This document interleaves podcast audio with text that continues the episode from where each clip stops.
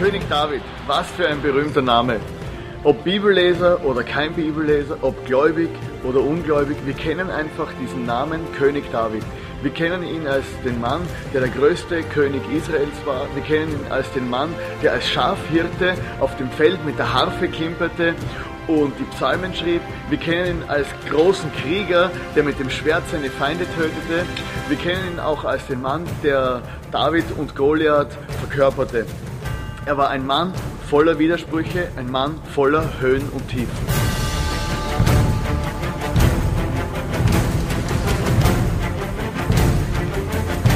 Sogar Mord und Ehebruch gehen auf das Konto von diesem König David. Und trotzdem bekommt er als einziger Mann in der ganzen Bibel den Titel Ein Mann nach dem Herzen Gottes. In der neuen Serie im ICF, wo es um den König David geht, wollen wir uns anschauen, wie dieser Mann gelebt hat und was wir heute noch von diesem König David lernen können.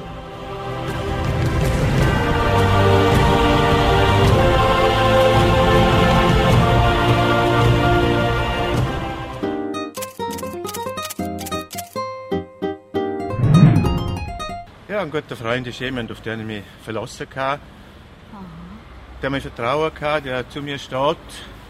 Auch so Leute wie Isabelle da, die einfach eine Gaudi haben, wenn man miteinander was tut, wenn man arbeiten geht mit dir. Das sind gute Freunde. Dem kann ich alles sagen und er sagt es niemandem weiter. Ja, ein guter Kollege ist, wenn man Hilfe braucht, immer da. Oder wenn man ein Problem hat in der Schule oder in der Freizeit oder mit seinen Eltern oder so, Geldprobleme oder so, dann kann man auch was ausleihen oder so. Freundschaft heißt für mich ja, wenn man sich ein Jahr lang nicht trifft, man trifft sich wieder, dass sich nichts verändert hat und ähm, ja, dass man über alles reden kann mit ihm und äh, dass, sie, dass ihn auch kritisieren darf, ohne dass Ja. Freundschaft darunter leidet. Also ich finde, eine gute Freundin ist, wenn man ihr vertrauen kann, wenn sie nicht hinterm Rücken redet, wenn du mit ihr lachen kannst. you have to stand up for friends sometimes when friends are not in good health or in need of help, in need of money or in need of some problems. Was ist für dich ein guter Freund? wo die heim tut, wenn du besoffen bist. Ja.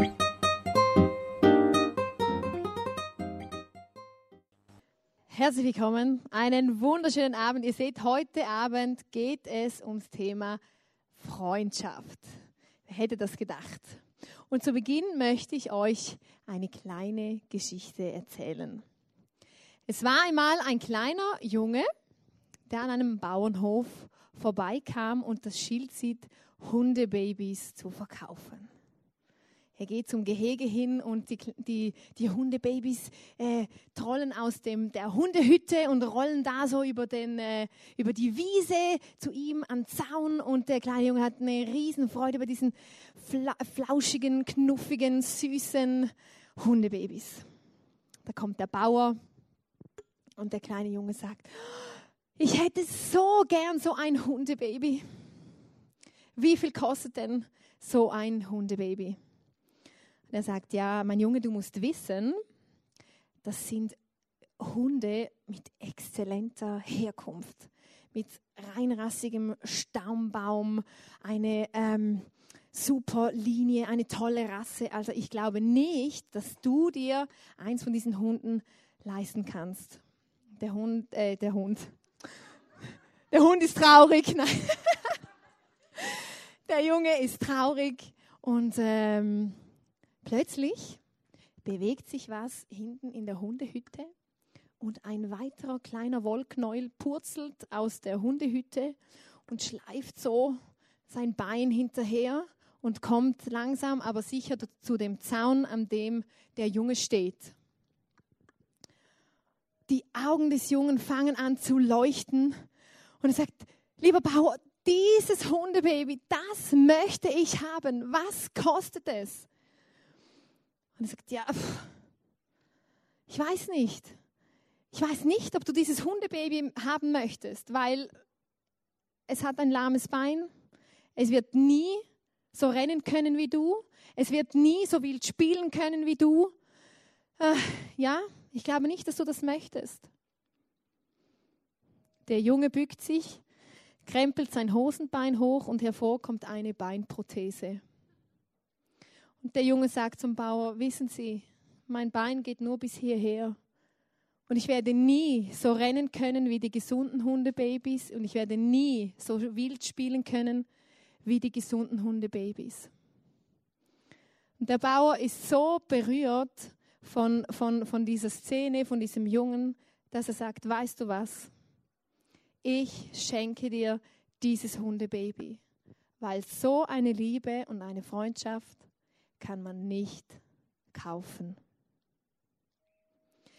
Freundschaft ist etwas ganz, ganz Besonderes. Ich weiß nicht, ihr seid wahrscheinlich alle Freunde, habt Freunde, eben seid selber Freund.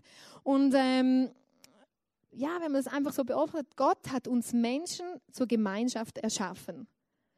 Wir brauchen das. Wir brauchen das, dieses Zusammensein, dieses Leben, miteinander teilen, äh, gemeinsam durch dick und dünn gehen, jemand zum Reden, wenn es einem mal nicht gut geht. Und das ist für uns eigentlich ähm, existenziell, weil ich weiß nicht, ob euch das Wort Hospitalismus etwas sagt. Ich habe das gelernt. Du kennst es. Ähm, ich habe das gelernt in meiner Ausbildung. Ich arbeite ja mit Kindern. Und früher, vor langer Zeit, ähm, ist es passiert, dass in Krankenhäusern und in Kinderheimen die Kinder wohl versorgt wurden mit allem, was sie irgendwie körperlich brauchten, also Essen, äh, Hygiene, was man halt alles so braucht zum Überleben, aber man hat ihnen keine Zuneigung gezeigt, man hat sie nicht lieb gehabt, man hat nicht mit ihnen geredet und diese Kinder sind elend verkümmert und sogar gestorben. Das kann man sich heute fast nicht vorstellen, aber es ist wirklich passiert. Und das nennt man Hospitalismus. Und das zeigt einfach, dass wir Menschen diese Beziehungen, diese Freundschaften einfach brauchen. Sie für uns lebensnotwendig sind. Und ich bin so begeistert von Gott, weil er uns so geschaffen hat und weil er auch in der Bibel, in seinem Wort einfach ähm, uns Input gibt über Freundschaften. Und auch ähm, in diesem Leben vom, vom David gab es so eine Freundschaft und die ist unglaublich beeindruckend. Ich möchte einfach kurz für die, die die letzten paar Wochen nicht da waren, vielleicht die Geschichte vom David einfach kurz ähm, zusammenfassen, damit wir alle den gleichen, äh, auf dem gleichen Stand sind. Dieser David war ähm, der jüngste von acht Brüdern und er war Schafhirte. Also Tag ein, Tag aus diese Schafe gehütet, sie vor Löwen und Bären beschützt. Und ähm, eines Tages ähm, kam der Prophet Samuel und der hatte den Auftrag von Gott, also ein Prophet, der hat mit Gott kommuniziert, diesen David zum neuen König über Israel zu salben. Damals hat man die Könige mit Öl gesalbt. Da kam der Prophet, hat gesagt, ja, du bist es, ich salbe dich. Genau. David wurde dann aber nicht sofort der König über Israel. Da gingen einige Jahre ins Land. Ähm, aber er hatte einfach, er wusste, er hat diese Bestimmung. Und dann kam es so weit, dass die Israeliten und die Philister im Krieg waren. Und die Philister, die Feinde der Israeliten, die hatten den Goliath. Das war ein drei Meter großer Riese. Und dieser Riese hat etwas gemacht, was dem David wirklich völlig auf den Zeiger ging. Er hat nämlich das Volk Israel, Davids Volk, gelästert und auch den Gott des Volkes Israel gelesen. Und David war ein gottesfürchtiger Mann, hat in dieser Beziehung mit diesem Gott gelebt und hat gesagt, das geht gar nicht. Ein absolutes No-Go. Und keiner der Israeliten hat sich getraut, ähm, diesem äh, Goliath, diesem Philister, die, die Stirn zu bieten. Hat David gesagt, okay, dann mache ich das halt. Ist er gekommen mit seiner Steinschleuder, tack, Stein dahin, Goliath, bumm, fällt um. David nimmt sein Schwert, hackt ihm den Kopf an und wird in kürzester Zeit zum Nationalhelden. Das ist mal eine Karriere. Der ausschlaggebende Punkt ist, oder, dass der Saul damals König war. Und der hat das gesehen und hat diesen David an seinen Königshof geholt. Und dieser Saul hatte einen Sohn mit dem Namen Jonathan. Und zwischen David und Jonathan entstand eine Freundschaft und über diese werden wir heute reden. Und wir lesen äh, im 1. Samuel 18, Vers 1 bis 4. Nach seinem Gespräch mit Saul fühlte sich Jonathan mit David tief verbunden und er liebte ihn wie sein eigenes Leben. Von diesem Tag an behielt Saul David bei sich und ließ ihn nicht mehr nach Hause zurückgehen. Jonathan schloss mit David einen Freundschaftsbund, weil er ihn liebte wie sein eigenes Leben und besiegelte ihn, indem er ihm sein Gewand, seine Rüstung, sein Schwert, seinen Bogen und seinen Gürtel schenkte.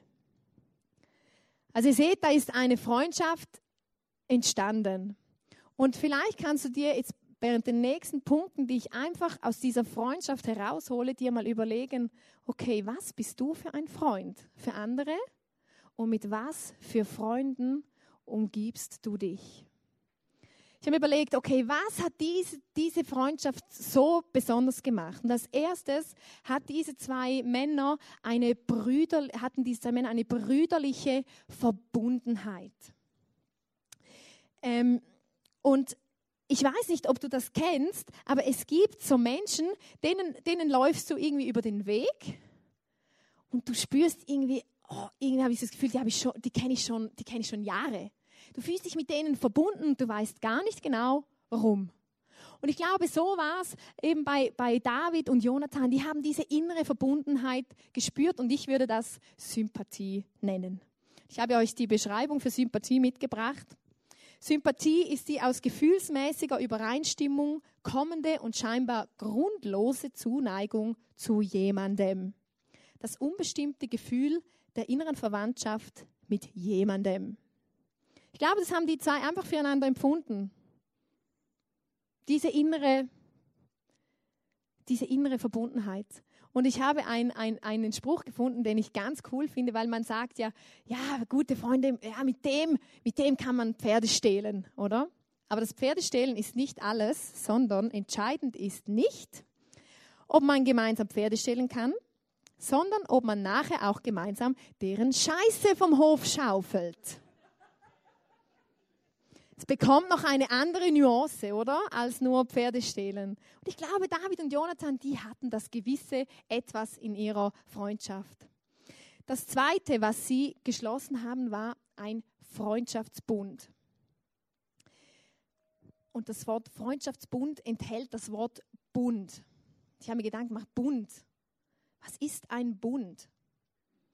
Ein Bund ist was Tieferes oder was, was Intensiveres als einfach nur ein Vertrag, oder? Wir, wir kennen ja das, wir unterzeichnen Verträge, wir geben unser Wort für unsere Unterschrift. Aber ein Bund geht noch viel tiefer und ich dachte, okay, mit was könnte man das vergleichen? Das erste, was mir in den Sinn gekommen ist, ist ein Eid. Film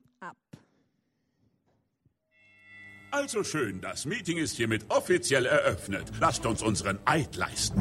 Ich bin ein lieber Hai und keine hirnlose Fressmaschine. Wenn ich etwas an meinem schlechten Image ändern will, muss ich mich zuerst selber ändern. Fische sind Freunde, kein Futter. Außer die linken Delfine. Delfine, genau. Die meinen, die sind so süß. Boah, krass, oder? Bin ich so voll kluger Knutschdelfer. Voll süß, oder? Auf der heutigen Tagesordnung steht Schritt 5. Bring einen Fischfreund mit. Habt ihr einen Freund dabei? Am Start. Hallo! Und du, Hart? Oh, krass, äh, ich glaube, mein Freund, den habe ich, äh, vercheckt. Halb so schlimm, Hart. Ich hatte schon geahnt, dass das schwer für dich wird. Nimm einen von meinen Freunden. Hey, merci, Bruder. Weißt schon, bin ich hart, aber herzlich. Also das war mal das eine, oder so ein Eid schwören. Vor Gericht schwört man auch einen Eid. Ich sage die Wahrheit.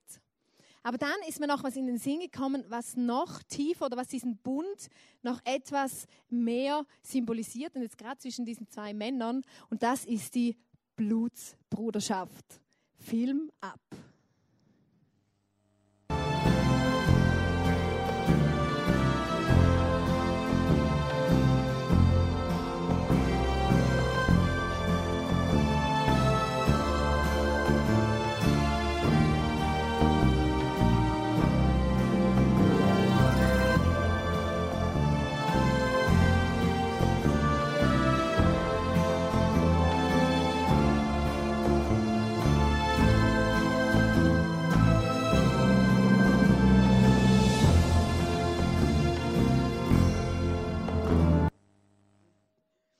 Genau, so kann man es auch machen. Aber was mich an dieser Blutbruderschaft einfach so fasziniert, ist ja, wenn man quasi das Blut vermischt, du kannst es nie mehr trennen.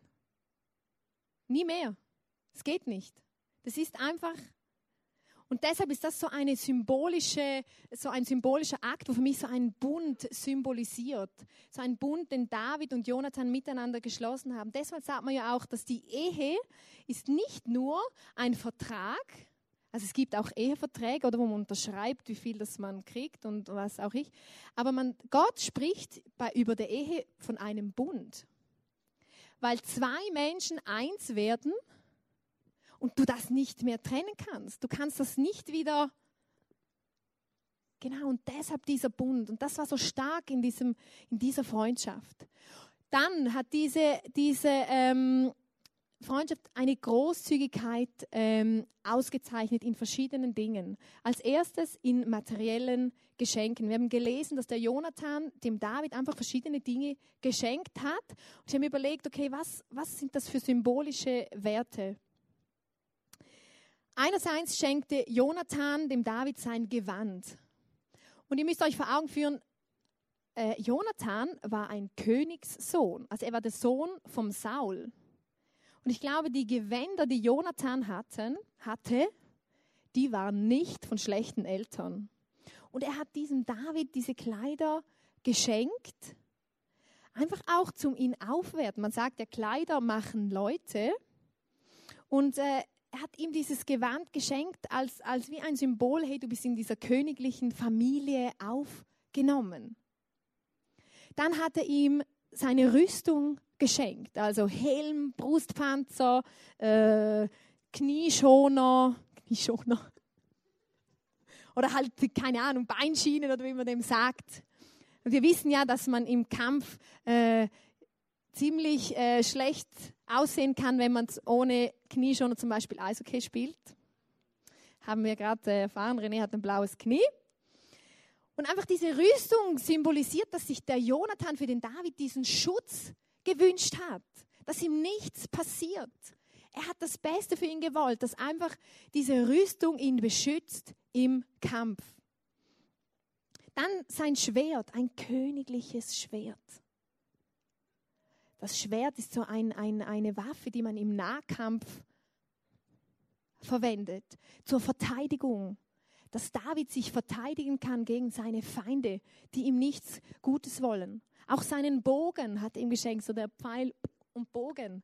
Und ich habe nachgelesen, Pfeil und Bogen hatten früher nur die Könige, die Prinzen, die Offiziere und einfach die, reiche, die reichen Leute weil es war ein sehr aufwendiges Kriegsgerät und eine aufwendige Jagdwaffe, die sich nicht jeder leisten konnte. Und Jonathan hat seine hergegeben für seinen Freund und seinen Gürtel.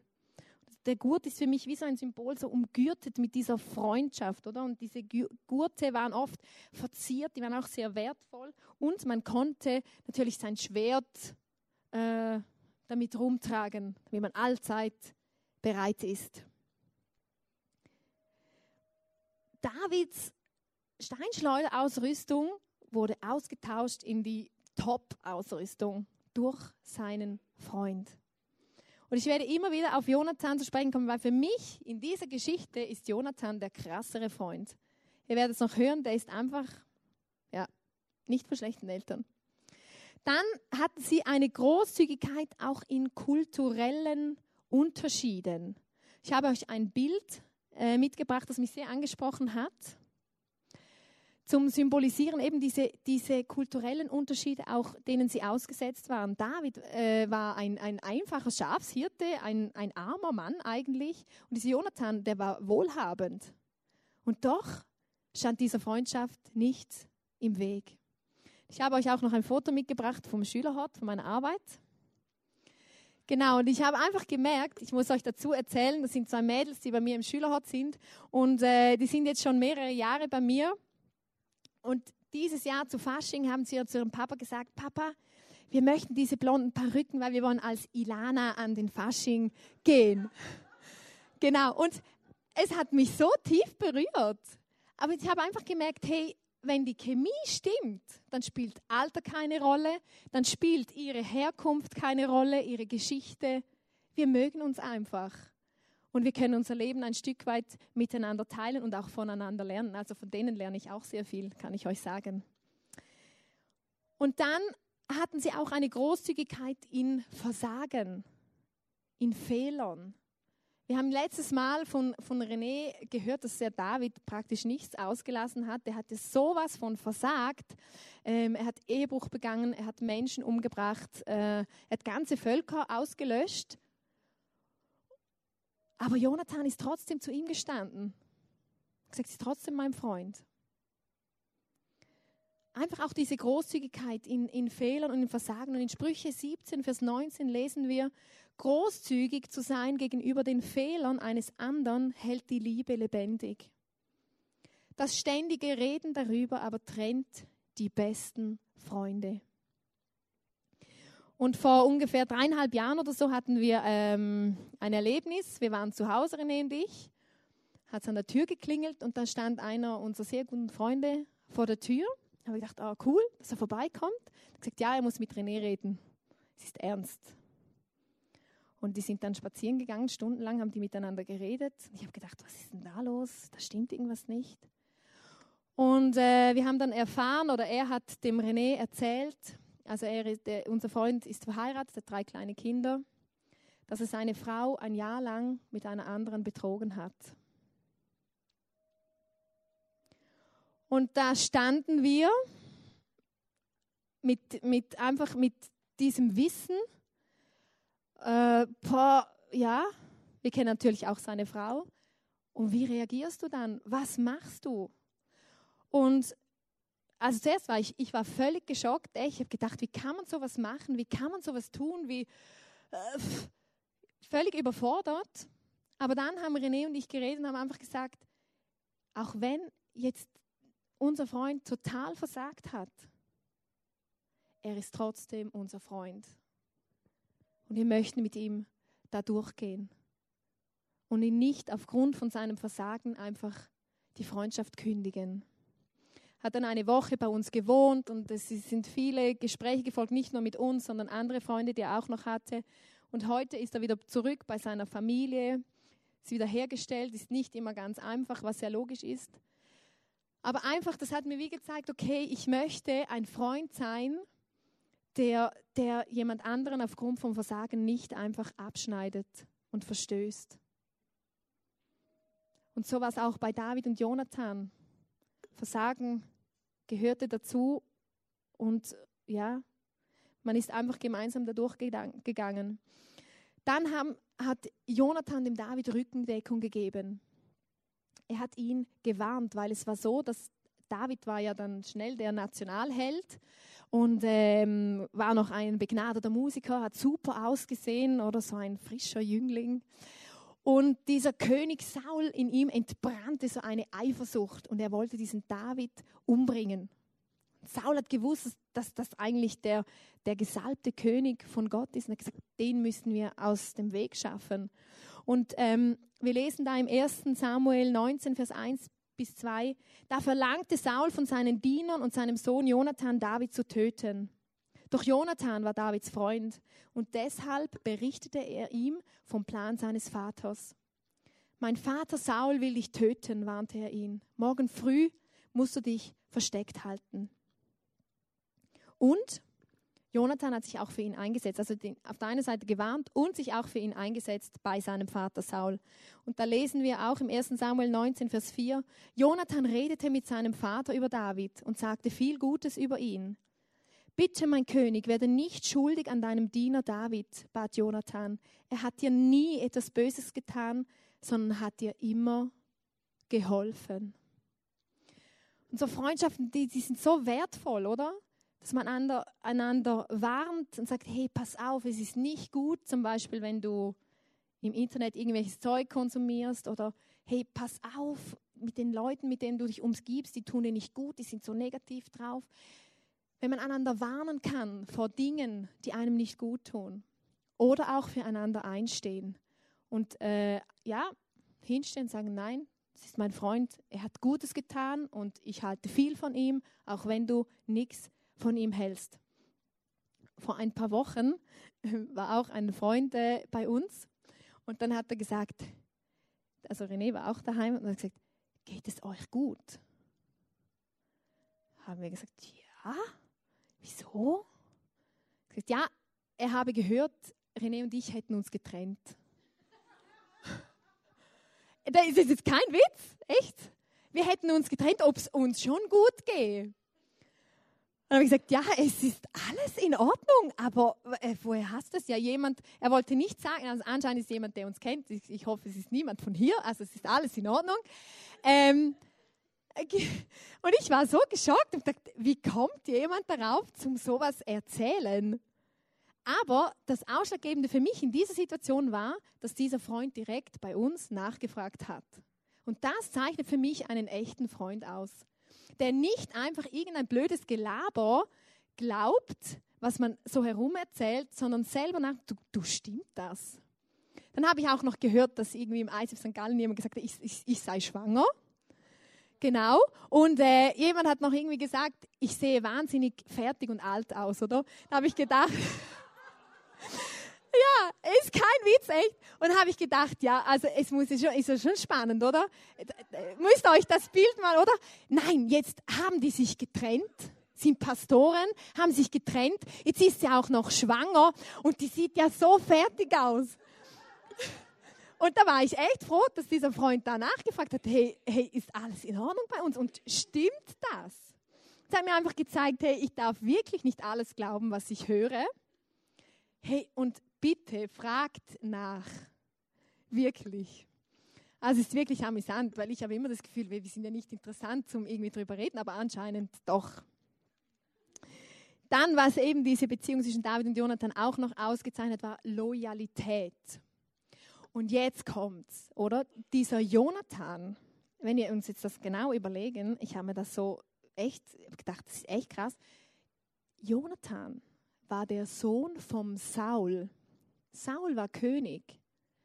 Und logischerweise war dann Jonathan der rechtmäßige Thronfolger. Denkt mal darüber nach. Jonathan hätte ein Anrecht gehabt auf den Königsthron, auf die Macht, um das ganze Volk äh, regieren, auf Wohlstand, auf Reichtum. Aber Jonathan hat sich gesagt, nein, ich glaube an diesen Gott und ich glaube, dass dieser Gott diesen David zum König gesalbt hat und ich stelle mich völlig hinter diesen David. Ich habe mir überlegt, hat der nicht manchmal Versuchung gehabt, und zu sagen, ja okay, äh, machen wir den David halt wirklich weg, weil dann komme ich auf den Thron. Aber Jonathan war ganz anders, der war einfach selbstlos eine selbstlose Liebe. Und er hat sogar sein Leben aufs Spiel gesetzt. Wir lesen im 1. Samuel 20, Vers 30 bis 34. Saul packte der Zorn über Jonathan. Du Sohn einer verdorbenen Mutter. Boah, verfluchte er ihn. Glaubst du etwa, ich weiß nicht, dass du zu dem Sohn Isais hältst, das ist eben David, dir und deiner Mutter, die dich geboren hat, zur Schande. Solange dieser Sohn Isais am Leben ist, wirst du nicht König sein können. Jetzt geh und lass ihn herschaffen, denn er muss sterben. Aber was hat er getan, wollte Jonathan von seinem Vater wissen. Warum soll er getötet werden? Da schleuderte Saul seinen Speer nach Jonathan, um ihn damit zu durchbohren. Nun erkannte Jonathan, dass sein Vater fest entschlossen war, David zu töten. Zornig stand Jonathan vom Tisch auf und aß den ganzen Tag nichts mehr, denn das schändliche Verhalten seines Vaters gegenüber David traf ihn sehr. Wow. Das ist krass, oder? Hätte sagen können, ja, Papa, du hast recht lassen wir ihn ins Gras beißen. Aber diese Loyalität, einfach so dieses Hinter, ähm, David stellen. Das beeindruckt mich. Und ich habe euch einfach diese Bezeichnung von Loyalität, weil Loyalität finde ich einen ganz wichtigen Begriff, auch, auch in, in einer Kirche, also auch hier im ICF. Ähm, Loyalität bezeichnet die auf gemeinsamen moralischen Interessen basierende innere Verbundenheit und deren Ausdruck im Verhalten gegenüber einer Person, einer Gruppe oder einer Gemeinschaft. Loyalität bedeutet, im Interesse eines gemeinsamen höheren Zieles die Werte des anderen zu teilen und zu vertreten, beziehungsweise diese auch dann zu vertreten, wenn man sie nicht vollumfänglich teilt, solange dies der Bewahrung des gemeinsam vertretenen höheren Zieles dient. Loyalität zeigt sich sowohl im Verhalten gegenüber demjenigen, dem man loyal verbunden ist, als auch Dritten gegenüber. Das ist eine Schulstunde, hä? Jetzt wisst ihr es. Loyalität. Und das ist so toll, einfach, dass sich dieser Jonathan so zu diesem David gestellt hat und gesagt, ich verzichte auf mein Recht als Königssohn, ich verzichte auf diese Macht, auf diesen Reichtum. Die Freundschaft zu dir ist mir wichtiger. Und ich glaube, solche Freundschaften sind auch in der heutigen Zeit noch möglich. Und ich freue mich, dass ich jetzt zwei Interviewpartner bei mir auf der Bühne begrüßen darf. Genau, es sind zwei Männer, die ich schon lange kenne und die eine, eine, eine ganz, ganz tolle Freundschaft verbindet. Aber sie werden euch selber etwas davon erzählen. Ein herzlicher Applaus für René und René.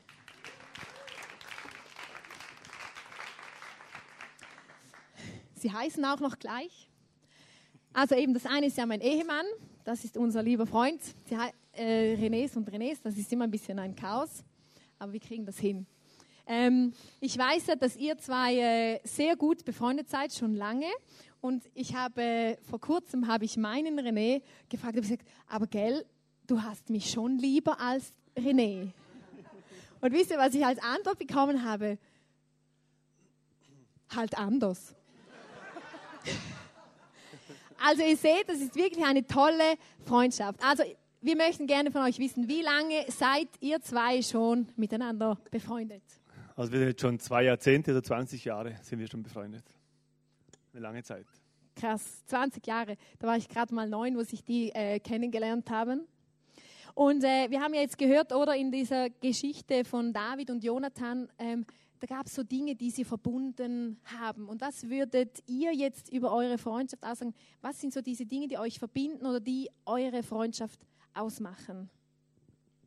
Also für mich ist halt auch wirklich, es gibt keinen anderen Freund wie ihn und ich merke auch, äh, ja, es gibt schon viele Freunde, aber das hat sich irgendwie über so viele Jahre auch, auch bewährt. Und was mir die Freundschaft ausmacht, für mich ist diese Loyalität und das einfach, dass man gemeinsam das Leben teilen kann, Abenteuer erleben kann und wirklich auch in guten wie in schlechten Zeiten zueinander, zueinander steht. Und es berührt immer wieder mein Herz, wenn ich denke, wir haben so ein chaotisches Leben und immer wieder, also eigentlich ist es parallel verlaufen. Gell? das macht es extrem. Was würdest du sagen? Ähm, was auch noch ganz äh, wichtig war, was, was uns zusammen verbunden hat, war auch die gemeinschaftliche Zeit im Gebet. Also wir haben wirklich viel Zeit äh, genommen zum Beten. Äh, wir sind mal mit dem Auto rumgefahren und haben äh, irgendwelche Autostopper gesucht, um ihnen von Jesus zu erzählen äh, und ihnen irgendwie die Hände aufzulegen zu beten. Das war jetzt übertrieben, aber, aber wir haben wirklich viel miteinander gebetet und äh, das Beten miteinander und diese Gemeinschaft, was wir mit Gott hatten, persönlich auch, hat uns sehr stark verbunden. Und natürlich auch die gemeinschaftliche äh, gleiche Vision, was wir hatten. Wir hatten eine Vision zusammen, äh, wir hatten ein Herz für, für kaputte Menschen und wir hatten auch ein Herz für, ja, für die Menschen im Vorarlberg natürlich. Und darum sind wir auch hier im Ländle. Sehr cool. Und jetzt, es ist ja einfach zum Freunde sein, wenn, wenn alles äh, gut läuft, oder? Und ich habe das Gefühl, in der heutigen Zeit, oder kündigt man relativ schnell die Freundschaft, oder? Wenn der andere einen Fehler macht, ist man verletzt, beleidigt und und und. Jetzt nimmt es mich Wunder, äh, David und Jonathan, die hatten ja auch äh, einige Hürden äh, zu bewältigen, kulturelle und und und, was auch. Gibt es auch bei euch solche, oder gab es bei euch solche Schwierigkeiten, die eure Freundschaft so geprüft und äh, ja, Ja. haben. Also ich muss sagen, für das wir 20 Jahre befreundet jetzt schon sind, also es war wirklich so, dass wir eigentlich sehr selten gestritten haben, muss ich sagen. Ich, muss wirklich über, ich musste auch überlegen, wo, wa- wann haben wir überhaupt gestritten. Aber es gab so einzelne Punkte, wo wir schon gestritten haben. Und eine Geschichte war, da waren wir mit dem Auto unterwegs und äh, ich kann gerne mal sagen, warum, um was gegangen ist eigentlich beim Streit. Aber ich bin dann so stur gewesen, ich weiß nur, ich bin rausgerannt aus dem Auto, habe die Tür zugeschlagen. Ne? Also es war wirklich äh, filmreif und äh, bin rausgerannt und habe dann rumgeschrien. Er hat dann ähm, ähm, den runtergekurbelt, das Fenster, hat gesagt, komm doch rein, jetzt mach nicht so ein Theater und so bla bla, oder so ungefähr. Also wie eine Ehe halt, ne? Und nicht anders. Und, ähm, aber ich war natürlich voll, voll bockig und bin dann weitergelaufen, einige hundert Meter. Ihr müsst euch mal vorstellen, es war irgendwann im Nachmittag, also mit dem Schritttempo, und das auf der Hauptstraße, im Verkehr.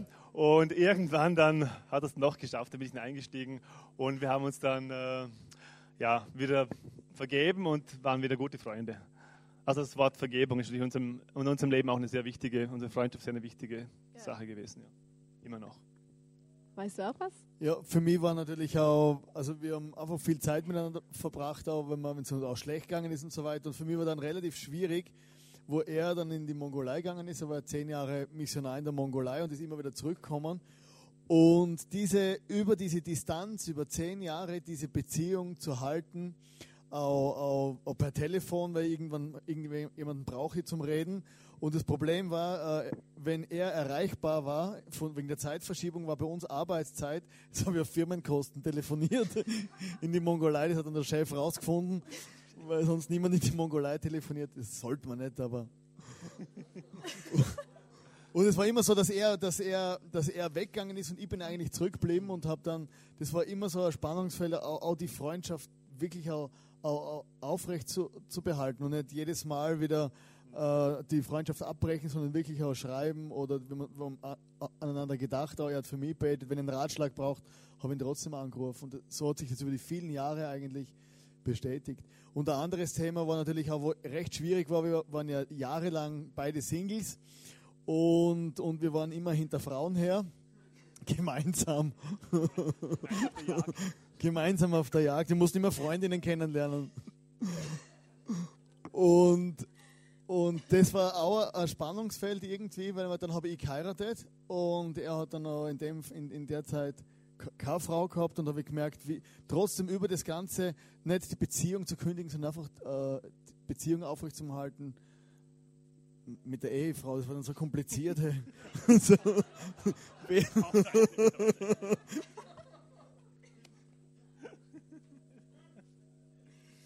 Ja, also es war für mich auch natürlich ähm, eine mega Herausforderung. Ähm, ja, aber der Moment war ich schon irgendwie ja, traurig. Auf eine Art muss ich sagen, ich war ja selber schuld. Weil ich war ja der, der das Ganze inszeniert hat eigentlich. Also ich habe halt zum René mal gesagt, wo die Lana, wo wir irgendwann mal die Lana mal getroffen und gesehen und kennengelernt. Und dann habe ich zum René gesagt, hey, das wäre doch äh, eine Frau für dich. Die ist wirklich hübsch, blond, ähm, gut aussehend. Ja. Und ähm, auf dem Typ her würde ich echt gut zu dir passen. Und ja, er hat meinen Ratschlag angenommen, wie man sieht. Aber für mich war das schon schwierig, weil ja, ich war dann doch äh, irgendwie, Freundschaft war dann trotzdem noch da, aber momentan war das für mich schon sehr schwer. Also ich war ein bisschen eifersüchtig, muss ich schon sagen, momentan. Auf der anderen habe ich mich total gefreut, dass ich René äh, äh, eine Frau hat. Und trotz all dem, aber muss ich sagen, was unsere Freundschaft eigentlich ausgezeichnet hat, dass wir trotzdem eigentlich immer Freunde geblieben sind. Und die Freundschaft ist nicht schlechter geworden oder weniger, sondern eigentlich noch viel mehr und noch viel intensiver. Das fand ich stark. Genau, und zur Beruhigung, wir haben ihn dann mit seiner jetzigen Frau verkuppelt. Genau, also Happy End. Also ihr zwei tollen Freunde, was würdet ihr jetzt unseren Zuhörern noch einfach so mitgeben ähm, für ihre Freundschaften, für ihr Freundsein? So ein kurzer, knackiger. Also, wie wir schon gesagt haben, unsere Freundschaft ist ausgezeichnet eigentlich äh, Loyalität, ehrlich sein voneinander. Äh, das würde ich jedem eigentlich von, euch einzeln äh, weitergeben, dass er wirklich miteinander, eine Freundschaft gehört dazu, dass man ehrlich ist, dass man miteinander über alles reden kann, dass man auch sich ermutigen kann, wenn es einem mal wirklich mal echt scheiße geht. Also haben wir auch immer gemacht, wenn es uns wirklich schlecht ging. Äh, ähm, dann habe ich wirklich, äh, wo ich dachte, es geht nicht mehr weiter. In meinem Leben waren viele so Situationen, wo ich gedacht habe, jetzt so, jetzt ist vorbei, jetzt geht es nicht mehr weiter. Dann hat mir René geholfen. Er hat mir dann angerufen, er war für mich da, hat für mich gebetet. Und denke mir, das ist auch, was ich euch weitergeben möchte. Genau. Und für mich war immer, äh, also für mich ist es extrem wichtig, dass ich wusste, da ist ein Freund da, der glaubt mehr an mich, als ich an mich selber glaube. Und er hat mir immer, immer bestätigt und immer gesagt, hey, Gott hat mit dir was vor, es geht nicht zu Ende. Äh, und, und er hat einfach, wenn ich irgendwie auf Abwege gekommen bin, hat er gesagt, hey, du hast eine Bestimmung auf deinem Leben, geh. Und ich habe das auch bei ihm gesehen, wenn ich gemerkt habe, er ist irgendwo in der Versenkung, habe ich gemerkt, der, der Mann, äh, egal um was es ist, habe ich, mir so gewünscht, dass er einfach in seine Lebensbestimmung kommt. Und das, das war einfach ein gegenseitiges sich motivieren auch im Leben, oder ist es immer noch? Also wir sind ja nicht Ex-Freunde, wir sind ja immer noch Freunde. wir sind immer noch fast wie verheiratet. Hey, vielen Dank, dass ihr euch einen ein Einblick gegeben habt in eure Freundschaft. Ähm, ja, auf weitere 20 Jahre, oder? Cool.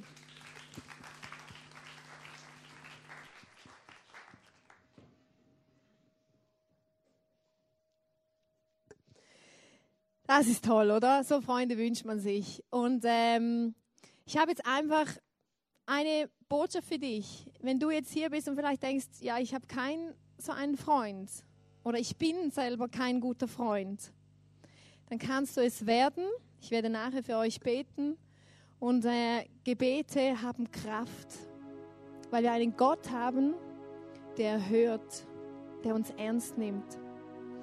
Und das Tollste am Ganzen ist, vielleicht hast du gute Freunde, gute Menschen an deiner Seite, vielleicht auch nicht. Aber wenn wir die Bibel lesen, dann steht da, dass Jesus unser allerbester Freund sein möchte. Ich habe euch noch eine letzte Bibelstelle. Da steht einfach im Johannes 15, Vers 13 bis 17. Die größte Liebe beweist der, der sein Leben für die Freunde hingibt. Ihr seid meine Freunde, wenn ihr tut, was ich euch auftrage. Ich nenne euch nicht mehr Diener, weil ein Herr seine Diener nicht ins Vertrauen zieht. Ihr seid jetzt meine Freunde, denn ich habe euch alles gesagt, was ich von meinem Vater gehört habe. Nicht ihr habt mich erwählt, ich habe euch erwählt. Ich habe euch dazu berufen, hinzugehen und Frucht zu tragen, die Bestand hat, damit der Vater euch gibt, was immer ihr in meinem Namen bittet. Ich gebe euch das Gebot, einander zu lieben. Das sagt Jesus in der Bibel, dass er uns nicht mehr Diener nennt, sondern seine Kinder, äh, seine Freunde, seine Freunde. Nicht Diener, sondern Freund. Und ich kann euch sagen, ich habe das in meinem eigenen Leben erlebt, einfach dieser Jesus ist ein Freund, der immer da ist, auch wenn kein anderer Zeit hat. Seine Freundschaft, die über den Tod hinausgeht. Ein Freund, der treu ist, der mich niemals enttäuscht, der mich niemals fallen lässt, weil er ist Gott. Und ich habe vorhin von diesem Bund geredet. Und auch dieser Jesus ist ein Bund eingegangen für dich und für mich. Er ist am Kreuz für uns gestorben und hat sein Blut vergossen, damit wir Vergebung haben für unsere Sünden. Und dieser Bund ist da. Die Frage ist, gehst du ihn ein oder nicht? Lebst du in dieser Freundschaft zu diesem Jesus oder nicht? Und ich möchte einfach für zwei Dinge jetzt zum Abschluss beten. Dass wir einfach solche guten Freunde für andere Menschen sein können und dass Gott gute Freunde in unser Leben schickt, weil wir brauchen das. Es ist existenziell. Und dann möchte ich beten, dass wenn du vielleicht hier bist und diesen Jesus nicht kennst als diesen Freund, dass er dir heute begegnet und du ihn kennenlernen darfst als deinen allerbesten Freund, der nie, nie, nie von deiner Seite weicht. Und wenn du diesen Jesus schon kennst als Freund in deinem Leben, dass diese Freundschaft eine neue Begeisterung, eine neue Leidenschaft bekommt. Und dafür möchte ich beten. Und denk jetzt nicht einfach, ja, ja, jetzt betet sie, dass wir noch gebetet haben. Gebete haben Kraft, weil Gott ist ein Gott, der erfahrbar ist und der unsere Gebete hört. Wenn du es noch nie versucht hast, versuch's mal. Sag Gott, hier bin ich. Werde mein Freund.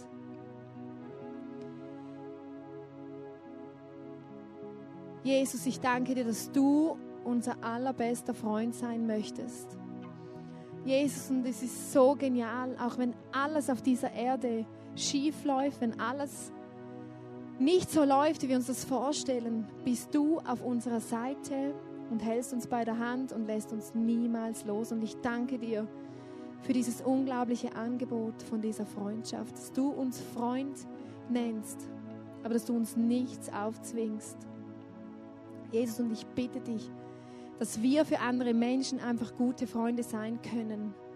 Und dass du Menschen in unser Leben schickst, die für uns gute Freunde sind, wo wir unser Leben gemeinsam teilen können. Jesus, ich bitte dich für Menschen, die heute da sind, die dich nicht als diesen Freund kennen, dass du jetzt an ihre Herzenstür klopfst und dass du ihnen genau dort begegnest, wo sie es brauchen und wo sie es verstehen. Und ich bitte dich für alle, die, die ähm, eine Freundschaft mit dir haben, dass du diese Freundschaft einfach neu erfrischst. Dass, ihnen, dass uns bewusst wird, dass diese Freundschaft über den Tod hinausgeht dass diese Freundschaft uns den Weg zum ewigen Leben öffnet. Und ich danke dir, dass du ein Gott bist, der uns hört, so ein Gott bist, der wirkt und der die Wahrheit spricht. In deinem Namen, Jesus. Amen. Und zum Schluss habe ich euch ein Zitat mitgebracht vom Elbert Hubart.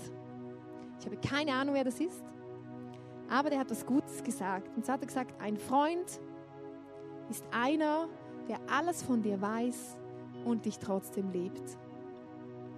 Sei du so ein Freund für andere und du darfst wissen, dass Jesus dieser Freund für dich sein möchte, weil er kennt dich besser, als du dich selber kennst oder als deine Freunde dich kennen. Und er liebt dich trotzdem. Nimm dieses Wissen mit. Und wenn du einfach mehr von dieser Freundschaft zu diesem Jesus wissen möchtest, weil du noch nie davon gehört hast, dann komm nachher auf uns zu. Wir reden sehr gerne mit dir darüber.